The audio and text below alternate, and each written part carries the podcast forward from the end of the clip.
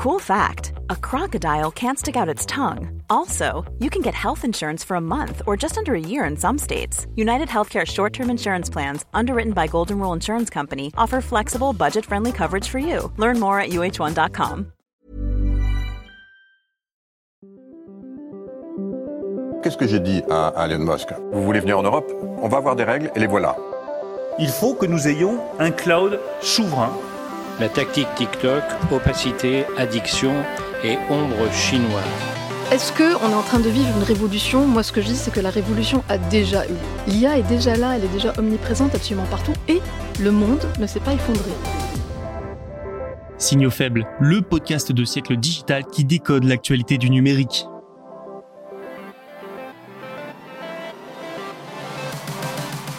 Salut à toutes et à tous, nous sommes le vendredi 26 janvier, bienvenue dans Signaux Faibles, voici les actualités du jour. Apple a dévoilé des changements historiques sur iPhone pour se conformer au Digital Markets Act en Europe.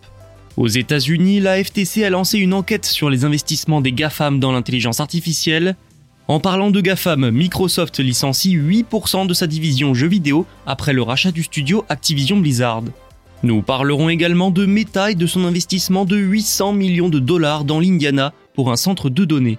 Et nous commençons donc avec les annonces d'Apple. Si vous avez un iPhone, un conseil, écoutez attentivement.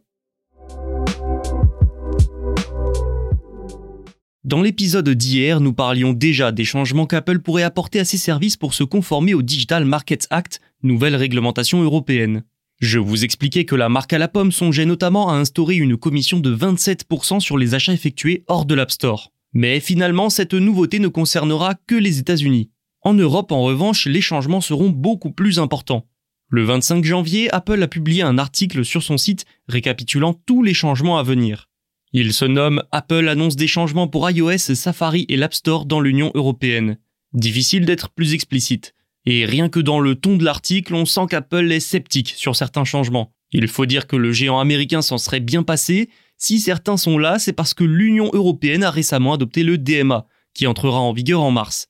Pas le choix donc, sinon c'est des amendes salées. Apple s'en prend aussi à nouveau au DMA. L'entreprise affirme que les nouveautés annoncées, je cite, ouvrent la porte au virus, à la fraude, à des arnaques et à du contenu illicite. Mais alors, quelles sont ces fameuses nouveautés? Commençons avec l'App Store. Comme prévu et annoncé, Apple va diviser son App Store dans l'Union européenne. Ça signifie qu'il sera possible d'installer d'autres magasins d'applications, des concurrents de l'App Store, sur iPhone. Ainsi, n'importe quel développeur pourra utiliser des API pour créer son propre magasin d'applications.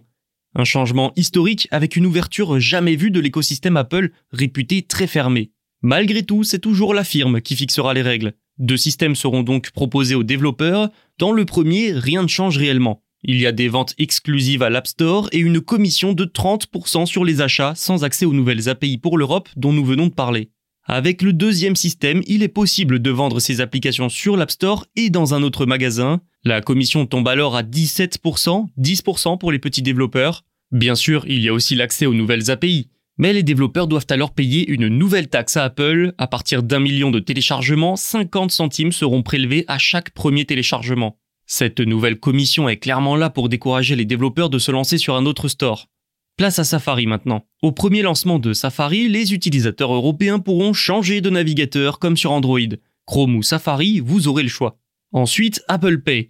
Le DMA impose à Apple l'ouverture de sa puce NFC aux banques. En d'autres termes, rien n'empêche une banque française, comme par exemple disons Crédit Mutuel, de lancer Crédit Mutuel Pay et de se retirer d'Apple Pay. Vous pourrez donc payer sur iPhone avec autre chose qu'Apple Pay. Est-ce la fin annoncée de ce service en Europe? À ce sujet, le choix des banques sera déterminant. Niveau paiement d'ailleurs, il deviendra possible de rediriger un utilisateur vers un site tiers pour payer, contournant la commission d'Apple. Mais les paiements en dehors d'Apple seront réservés aux développeurs qui acceptent les conditions du second système de l'App Store dont nous avons parlé juste avant. Ce qui signifie finalement remplacer la commission de 30% par la taxe de 50 centimes. Et nous terminerons avec le cloud gaming, mais là c'est un changement au niveau mondial. Les applications de cloud gaming comme Xbox Game Pass sont maintenant autorisées sur l'App Store. Amis développeurs, sachez également que la bêta iOS 17.4 vous permet déjà de préparer une version européenne de vos applications. Ces changements devraient entrer en vigueur avant le DMA, donc d'ici le 7 mars. Avec ces nouveautés, Apple tente de se plier au DMA tout en gardant le contrôle, mais certains de ses services pourraient sérieusement pâtir de ces changements. Enfin, il faudra voir si la justice européenne et les régulateurs ne trouveront rien à redire à la taxe de 50 centimes ou encore aux deux systèmes d'App Store proposés. La Federal Trade Commission aux États-Unis, agence de protection des consommateurs, a trouvé sa nouvelle cible, ou plutôt ses nouvelles cibles.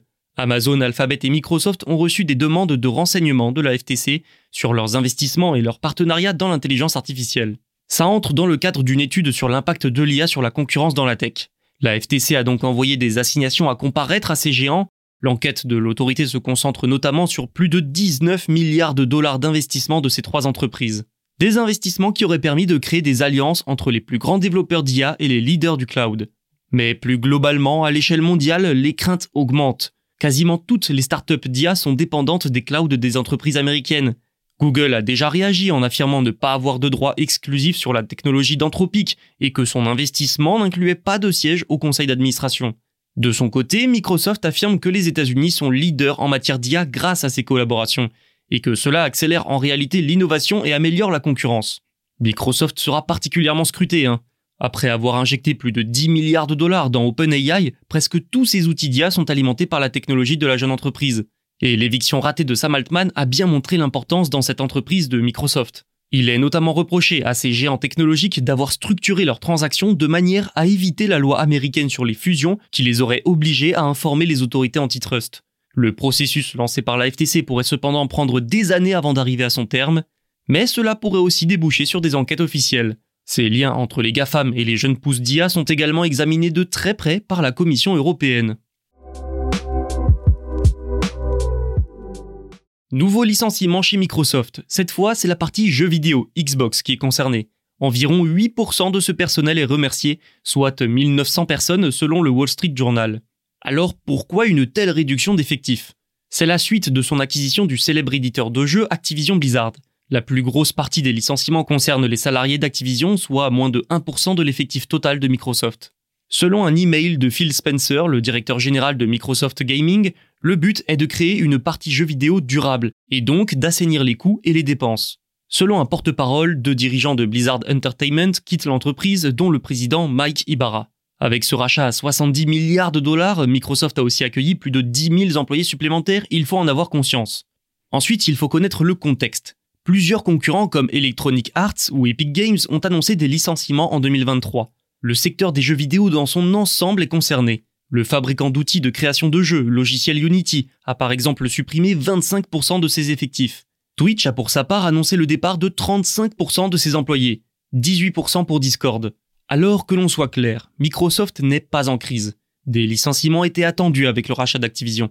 En revanche, l'importance des licenciements dans l'ensemble de l'industrie est impressionnante. Impressionnante, mais pas trop étonnante non plus. Pendant le Covid, le secteur a connu un boom sans précédent. Avec la fin de la pandémie, les gens ressortent et jouent moins. Forcément, ça entraîne une baisse des résultats des acteurs du secteur. Rien que pour Microsoft, ses revenus liés aux jeux vidéo ont chuté de 5% au dernier exercice financier. Donc ces licenciements de Microsoft, c'est avant tout le symbole d'un hiver de l'industrie du jeu vidéo. Meta va construire un centre de données dans l'Indiana pour 800 millions de dollars. Il sera dédié au service d'intelligence artificielle. Ça montre à quel point l'IA est devenu un axe de développement important pour le groupe. Le data center sera situé à Jeffersonville, il bénéficiera notamment de matériel refroidi par liquide conçu pour répondre aux besoins informatiques immenses de l'IA.